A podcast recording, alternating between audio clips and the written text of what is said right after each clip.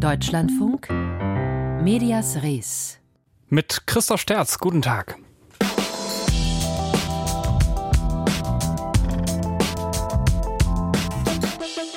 Vor zweieinhalb Jahren, da war beim Radiosender SWR1 ein Mann zu Gast, der im begleitenden Online-Text bezeichnet wird als Kenner der politischen Verhältnisse in Russland.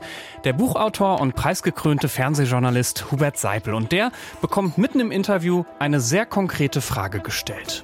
Haben Sie jemals Honorare, wenn ich so direkt fragen darf, aus Russland bezogen? Honorar aus Russland? Ja. Sie meinen direkt, Geld. direkt vom okay, ob direkt Geht's oder indirekt? Noch? Darf ich mal eine Antwort geben? Geht's, Geht's noch? noch? Okay, also nicht. Geht's noch? Ge also nein. Nein, hat er nicht, sagt Seipel dann noch. Kein Geld aus Russland für seine Werke über Russland. Daran gibt's allerdings jetzt Zweifel. Das sind schwere Vorwürfe, die das ZDF und der Spiegel dem Fernsehjournalisten und Buchautoren Hubert Seipel machen. Seipel hat zum Beispiel eine große Fernsehdoku über Wladimir Putin gemacht und auch zwei Bücher über ihn geschrieben. Aber Seipel soll laut Spiegel und ZDF eben Geld bekommen haben für mindestens eines seiner Bücher. Geld aus Russland. Angeblich 600.000 Euro. Seine Auftraggeber, unter anderem der Norddeutsche Rundfunk, wussten nach eigenen Angaben nichts von dem Geld. Meine Kollegin Isabel Klein fasst den Fall Hubert Seipel zusammen. Im November 2014 sendet die ARD am Sonntagabend ein Exklusivinterview mit Wladimir Putin. Es ist kurz vor Mitternacht in Wladiwostok, als der russische Präsident zum Interview kommt. Ein Thema, die Ukraine-Krise. Im Gespräch mit dem NDR-Journalisten Hubert Seipel gibt Putin zu, die Sanktionen des Westens schaden Russland, aber sie seien auch Anreiz. Als erster westlicher Journalist interviewte Hubert Seipel Putin gleich mehrere Male, redete mit ihm über ihn, machte Filme und schrieb Bücher. Herr Seipel, aus all diesen Begegnungen mit Putin entstand ein langes Porträt für die ARD, ein äh, großes Interview ebenfalls für die ARD auf dem Höhepunkt der Ukraine-Krise und dieses Buch soeben erschienen Putin Innenansichten der Macht. Als der Putin-Kenner wird der preisgekrönte Journalist viel und gerne eingeladen. In Talkshows und zu Interviews wie hier 2015 bei Phoenix. Was ist Putin für ein Mensch? Gute Frage. Erstmal ist er Präsident. Und als Präsident nimmt er eine Rolle ein und diese Rolle verkauft er natürlich erstmal. Als Mensch ist es immer eine Inszenierung, die Sie als Journalist, der Sie als Journalist gegenübersetzen. Hier Politiker, da Journalist. Politiker instrumentalisieren Journalisten, Journalisten instrumentalisieren Politiker. Nur wie weit darf die Instrumentalisierung gehen? Für seine Putin-Bücher soll Seipel versteckte Zahlungen aus Russland erhalten haben. Das zeigen vertrauliche Unterlagen eines zyprischen Finanzdienstleisters, die dem Spiegel zugespielt wurden. Auch das ZDF-Magazin Frontal hat dazu recherchiert. Dort finden wir eine Art Sponsorenvertrag zwischen Hubert Seipel und einer Briefkastenfirma namens De Vere Worldwide Corporation, dem Sponsor. De Vere gehört wohl zum Firmengeflecht von Alexei Modaschow russischer Oligarch, Putin-Vertrauter und TUI-Großaktionär. Seit vergangenem Jahr steht er auf der Sanktionsliste der EU und der USA. In dem Sponsorenvertrag von 2018 steht, Zitat, der Autor, also Seipel, schreibt ein Buch über das politische Umfeld in der russischen Föderation. Dabei will der Sponsor helfen. Mit logistischer Unterstützung und mit Geld. 600.000 Euro soll Hubert Seipel allein für sein zweites Buch Putins Macht, warum Europa Russland braucht, von 2021 erhalten haben. Honorare aus Russland an einen Journalisten? Im Juni 2021 äußerte sich Seipel dazu auf Nachfrage bei SWR1. Haben Sie jemals Honorare, wenn ich so direkt fragen darf, aus Russland bezogen? Honorar aus Russland? Ja. Sie meinen direkt, Geld. direkt vom. Okay, ob direkt oder indirekt? Noch? Darf ich mal eine Antwort geben? Geht's, Geht's noch? noch? Okay, also nicht. Geht's noch? Also nein. Später kommt dann noch ein klares Nein. Nun aber räumt Seipel auf Anfrage des ZDF schriftliche Zahlungen für sein zweites Buch ein. Für Filme oder Fernsehinterviews habe er aber kein Geld bekommen. Der NDR, der mehrere Interviews und Filme von Seipel zu Putin realisiert hatte, will den Vorwürfen nach eigenen Angaben nun nachgehen und rechtliche Schritte prüfen. Es bestehe der Verdacht, dass Seipel vorsätzlich getäuscht habe, so Intendant Joachim Knut. Ähnlich reagierte Seipels Buchverlag Hoffmann und Kampe. Der will die beiden Putin-Bücher des Journalisten laut dpa vorerst nicht mehr zum Verkauf anbieten. Und wir haben Hubert Seipel auch selbst angefragt. Zu einem Interview war er nicht bereit. Er schreibt, dass es, Zitat, in der aufgeheizten Stimmung ziemlich sinnlos sei, weil, Zitat, der Schuldspruch medial gefällt sei und wenig differenziert werde. Ihm seien keine handwerklichen Fehler in den Büchern oder den Filmen nachgewiesen worden. In jedem Fall ist es ein Thema, das wir jetzt nochmal vertiefen wollen, auch weil Hubert Seipel eine Zeit lang sehr präsent war in den Medien zu Russland und zu Putin. Ich habe deshalb heute Mittag mit dem freien Journalisten Julian Hans gesprochen. Er befasst sich nach eigenen Angaben seit knapp 30 Jahren mit Russland und Osteuropa, war von 2013 bis 2018 Russland-Korrespondent der Süddeutschen Zeitung und hat sich damals auch schon mit den Veröffentlichungen von Hubert Seipel beschäftigt. Und was da aktuell über Seipel zu lesen ist, hat Julian Hans jetzt nicht so wirklich aus allen Wolken gerissen. Die Vorwürfe überraschen mich überhaupt nicht. Die Rechercheergebnisse überraschen mich auch nicht dass Hubert Seipel Geld vom äh, russischen Staat oder vom Kreml oder auf welchen Wegen auch immer bekommt, lag spätestens nahe, seit seine Filme auch im russischen Staatsfernsehen gezeigt wurden und seit sein Buch auch auf Russisch übersetzt erschienen ist, vorgestellt von Putin selbst äh, ist es ja üblich, dass Autoren Honorare für ihre Bücher bekommen, dass sie es auf diesen Wegen bekommen und in dieser Höhe ist allerdings nicht üblich. Aber Sie haben selbst vor über zehn Jahren in der Süddeutschen Zeitung noch seine große Putin-Fernsehdoku gelobt. Sie haben geschrieben, dass er Putin alle nötigen, weil unangenehmen Fragen gestellt habe. Wie passt das äh, zu den aktuellen Sachen rund um Seipel? Seipels Porträt von Wladimir Putin, das 2012 vom NDR gesendet wurde, hat tatsächlich etwas Neues gebracht, weil Putin ihm alle Türen und Tore geöffnet hat und er tatsächlich hinter die Kulissen gucken konnte. Das war etwas Neues. Richtig kritisch waren seine Fragen in dem Sinne nicht, aber es ist später noch mal sehr viel Putin freundlicher geworden in seinen Arbeiten. Ja, tatsächlich äh, haben Sie wiederum auch vor acht Jahren sein erstes Buch ziemlich verrissen in der Süddeutschen Zeitung, ist als Russland-Kitsch bezeichnet und geschrieben, Zitat, sein Buch ist zu einer Verteidigungsschrift für Putin geraten, in der er Bekanntes nur neu interpretiert und alles, was nicht in seine Deutung passt, weglässt. Das liest sich jetzt irgendwie alles in einem neuen Licht, oder? Für mich liest es sich nicht in einem neuen Licht, da ich damals äh, bereits vermutet habe, dass es da Interessen gibt. Und es gibt natürlich unterschiedliche Weisen, wie man Journalisten bestechen kann. Das es muss ja nicht über Geld sein.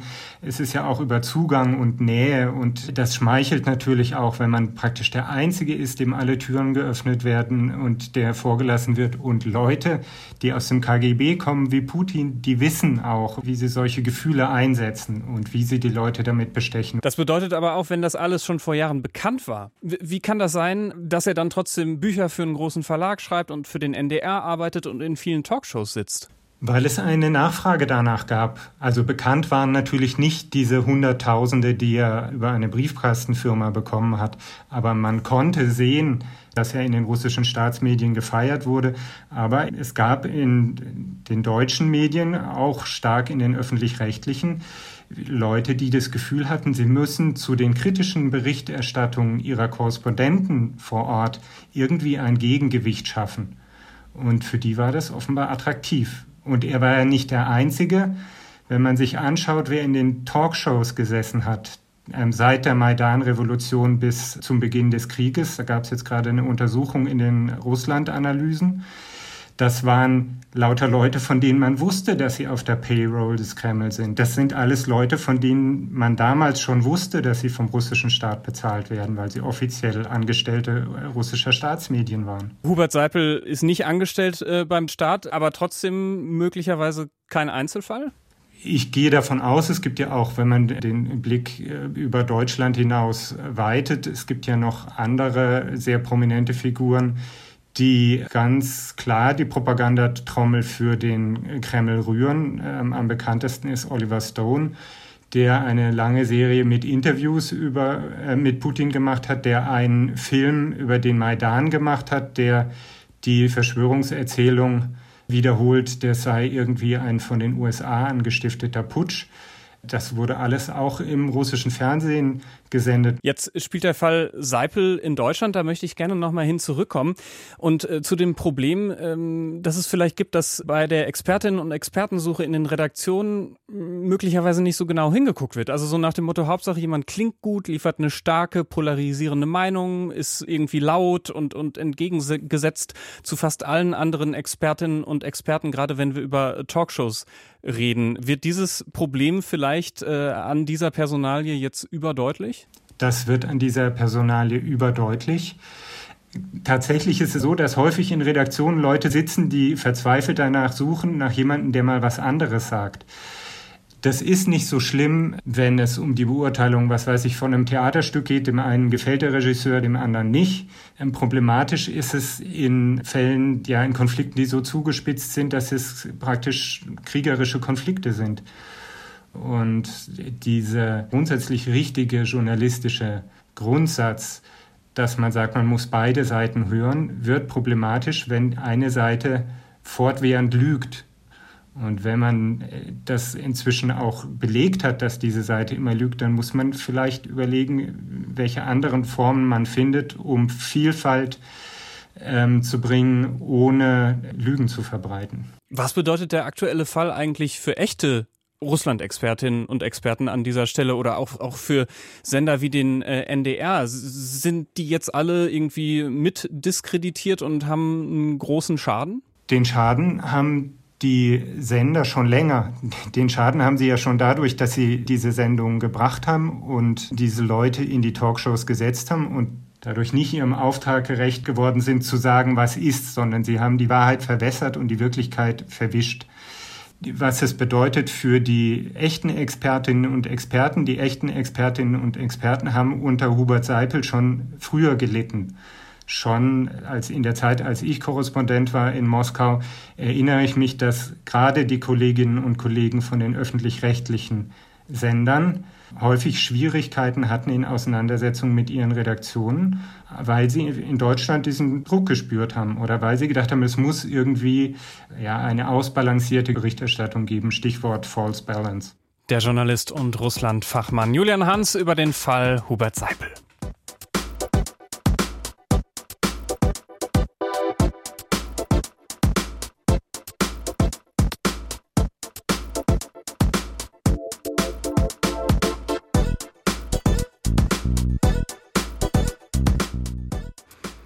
Medias Res ist hier und wir müssen noch mal kurz zurück nach Russland bzw. in die russische Föderation. Denn dass ein deutscher Journalist und Buchautor mutmaßlich Geld bekommt aus Russland für seine Werke über Russland, das erscheint noch ein bisschen verstörender, wenn wir uns angucken, unter welchen Bedingungen die letzten unabhängigen russischen Journalistinnen und Journalisten arbeiten. Zum Beispiel die Investigativjournalistin Jelena Milaschina, deren Geschichte jetzt unsere Reporterin Sabine Adler erzählt. Jelena Milaschinas größter Vorteil ist ihre Unauffälligkeit. Sie ist eher klein als groß, nicht dick, nicht dünn, nicht jung, nicht alt, nicht schick, nicht schlecht gekleidet. Ideal, um unerkannt in Tschetschenien zu recherchieren. Was sie jahrelang tat. Bis zum 4. Juli. Die 46-jährige Investigativjournalistin und der Anwalt Alexander Nemov waren nach der Landung in Grosny gerade in ein Taxi zum Gericht gestiegen, als es drei andere Autos stoppten. Wir sind nie vorher nach Tschetschenien geflogen und haben nie in einem Hotel übernachtet, sondern bewegten uns immer inkognito. Aber dieses Mal dachten wir, es ist ein öffentlicher Prozess mit vielen Journalisten und NGOs und es wäre sicher genug. Und das war mein Fehler. Sie nutzten die Gelegenheit. Uh, die Täter machten mit ihnen kurzen Prozess, brachen ihr die Finger, ihm die Beine, schlugen sie mit Plastikrohren krankenhausreif, rasierten Jelena Milaschinas Kopf kahl und übergossen sie mit grüner Farbe, die sie wochenlang nicht abwaschen konnte. Die Verhandlung musste ohne sie stattfinden. Anwalt Nemov wollte Sarema Musajewa beistehen. Sie sollte für etwas verurteilt werden, was ihre zwei Söhne getan hatten, nämlich das Gewaltsystem von Herrscher Ramsan Kadyrov zu kritisieren. Die Söhne sind Blogger und berichteten über einen Skandal, den zuvor die Novaya Gazeta, also Jelena Milaschina, aufgedeckt hatte.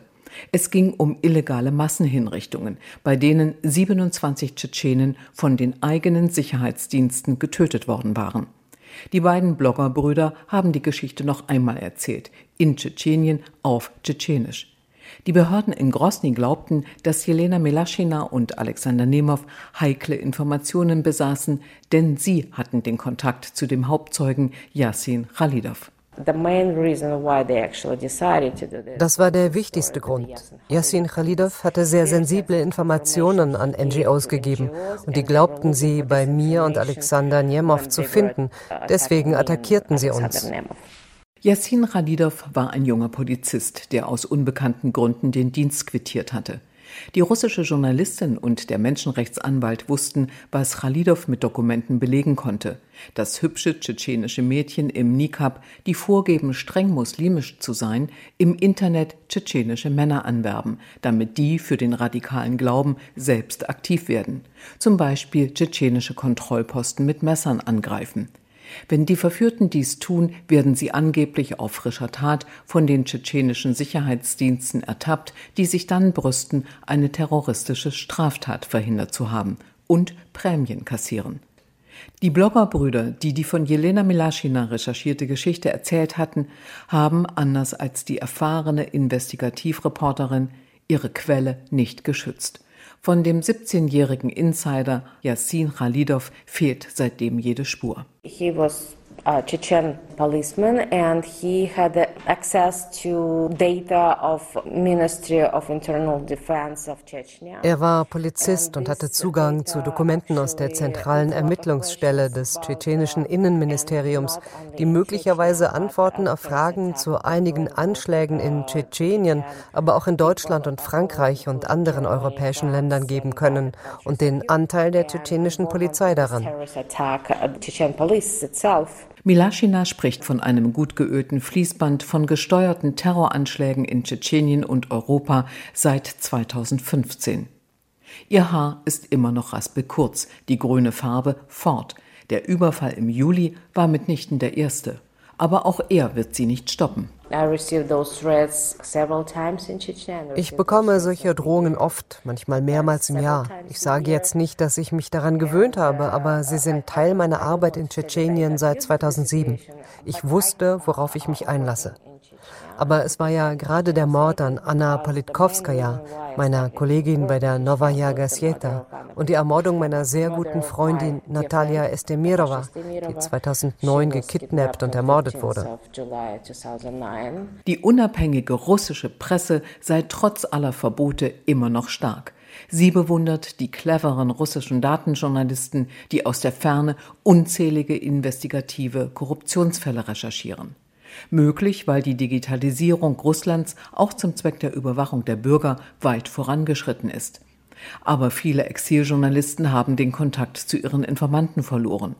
Die Not macht sie jetzt erfinderisch. Ich muss vor Ort sein, mit meinen Quellen sprechen. Für Reportagen, wie ich sie mache, ist es viel schwieriger geworden. Trotzdem sind Kollegen wie ich für Reportagen unterwegs. Zum Teil arbeiten sie den Exilmedien zu. Natürlich anonym, weil es sonst viel zu gefährlich wäre. Wer für sie arbeitet, kann im Gefängnis landen. Deswegen müssen sie diese Arbeit versteckt tun. 24 Journalisten sitzen in Haft. Für alle ist die Kriegszensur das größte Problem. Wie sie seien immer noch viele in den Regionen unterwegs sehr aktiv. Den Krieg können wir nicht abbilden, aber aus Tschetschenien zu berichten ist nicht verboten. Deswegen bleibe ich in Russland. Ich werde wieder nach Tschetschenien gehen, aber nicht mehr fliegen. Wir überlegen uns gerade ein Sicherheitskonzept. Der Kaukasus ist wichtig, gerade weil er im Krieg gegen die Ukraine eine große Rolle spielt. Jelena Milaschina kämpft um das russische Publikum, um jene, die merken, dass sich die Realität immer mehr von der Staatspropaganda unterscheidet. Und deshalb umso wichtiger, dass es solche unabhängigen kritischen Stimmen weitergibt in Russland. Ein Beitrag war das von Sabine Adler.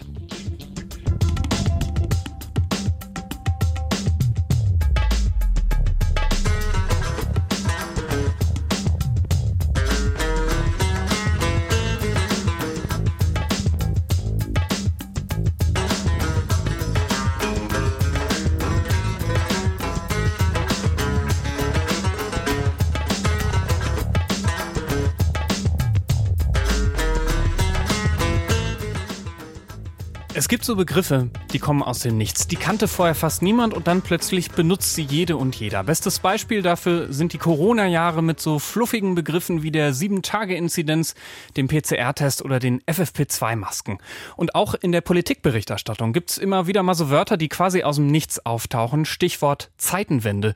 Begriffe, die eine Zeit lang Karriere machen, obwohl sie das eigentlich besser nicht tun sollten, findet unser Kolumnist. Medias Res. Die Meinung von Arno Orzesek. Wie Sie wissen, hat die hessische CDU Schwarz-Grün beendet, um mit der SPD anzubändeln. Aber wissen Sie auch, was der FAZ-Redakteur Matthias Alexander dazu nicht geschrieben hat? Nun, Alexander hat nicht geschrieben, von hier und heute geht eine neue Epoche der Weltgeschichte aus und ihr könnt sagen, ihr seid dabei gewesen. Das hat nämlich Goethe geschrieben. Jahrzehnte nach der Kanonade von Valmy wo die preußischen Truppen 1791 dem französischen Revolutionsheer unterlagen, hat Goethe behauptet, er habe mit seinem Spruch frustrierte preußische Offiziere trösten wollen. Was, wenn es wohl auch nicht stimmt, doch irgendwie erhebend klingt, nach dem Motto Okay, Schlacht zwar vergeigt, aber immerhin den Mantelsaum der Geschichte voll ins Gesicht bekommen. Den Mantelsaum der Geschichte spüren, das gilt als Sahnehäubchen jeder Zeitgenossenschaft, da ticken Journalisten heute nicht anders als Goethe damals. Man will dabei gewesen sein. Eben darum stilisierte Matthias Alexander in der FAZ unter dem hobbyprophetischen Titel So grün wird es nicht wieder die Ereignisse in Hessen zum Beginn einer neuen politischen Ära. Gendern war gestern, jetzt wird abgeschoben. Und darum rief die Bildzeitung sogleich die schwarz-rote Zeitenwende aus. Die Erdbebenforscher vom Magazin Cicero wussten sogar schon vor dem Wahltag, dass die bisherige Tektonik des Parteiensystems auch im Bund komplett wackelt – Schwarz-Grün hat ausgedient. Gemeint war Schwarz-Grün als Option. Mag sein oder nicht. Wer viel prophezeit, liegt auch mal richtig. Sicher ist, schon als die Grünen 2013 in Hessen erstmals mit der CDU koalierten, war das laut SZ eine Zeitenwende. Und auch die Hessenwahl 2018, Schwarz-Grün blieb am Drücker, wurde als Orakel gedeutet. Zeit Online sah damals eine Zäsur. Die große Koalition in Berlin verliert ihre Legitimation. NTV schlug in die gleiche Kerbe, nur härter. Das Ende der GroKo kommt. Und danach wohl Schwarz-Grün, lautete der Tenor. Schwarz-Grün kam aber nicht, nicht im Bund. Noch eine Wahl später, also heute, ist für die Taz das Signal aus Hessen klar. Oh, wie schön ist GroKo. Nicht anders der Spiegel. Und wieder lockt die GroKo. Wie gesagt, kann sein, kann nicht sein. Gewiss kann man das Staccato der Zeitenwenden und neuen politischen Ähren der unruhigen Zeit läuft in die Schuhe schieben. Sollte aber, um im Bild zu bleiben, die Schuhe der Journalisten nicht vergessen. Was neue Ära heißt, entpuppt sich oft als kurzer Abschnitt, was Zeitenwende heißt, als halbwegs erkennbare Veränderung, die sich nächste Woche, wenn ein neuer Abschnitt beginnt, vielleicht schon wieder verändert. Spricht also alles gegen wetterwendische Prophetie und für rhetorische Abrüstung? Nicht alles. Goethes Spruch wäre vergessen, hätte er damals nur lau notiert, von hier und heute geht eine gewisse Veränderung des neuen Abschnitts aus. Allerdings stand bei der Kanonade von Valmy die französische Revolution auf dem Spiel. Und selbst der FAZ-Autor Alexander wird nicht behaupten, eine schwarz-rote Koalition in Hessen sei welthistorisch auf Augenhöhe mit der französischen Revolution. Die Meinung von Arno Ozesek war das zum Schluss der heutigen Ausgabe von Medias Res. Quallen haben keine Ohren. So heißt ein Buch über eine junge Frau, die dabei ist, komplett taub zu werden. Ein Buch, um das es gleich nach den 16 Uhr Nachrichten im Büchermarkt geht. Ich bin Christoph Sterz, bedanke mich für Ihre Aufmerksamkeit im Namen des Medias Res Teams und wünsche Ihnen noch einen guten Mittwoch.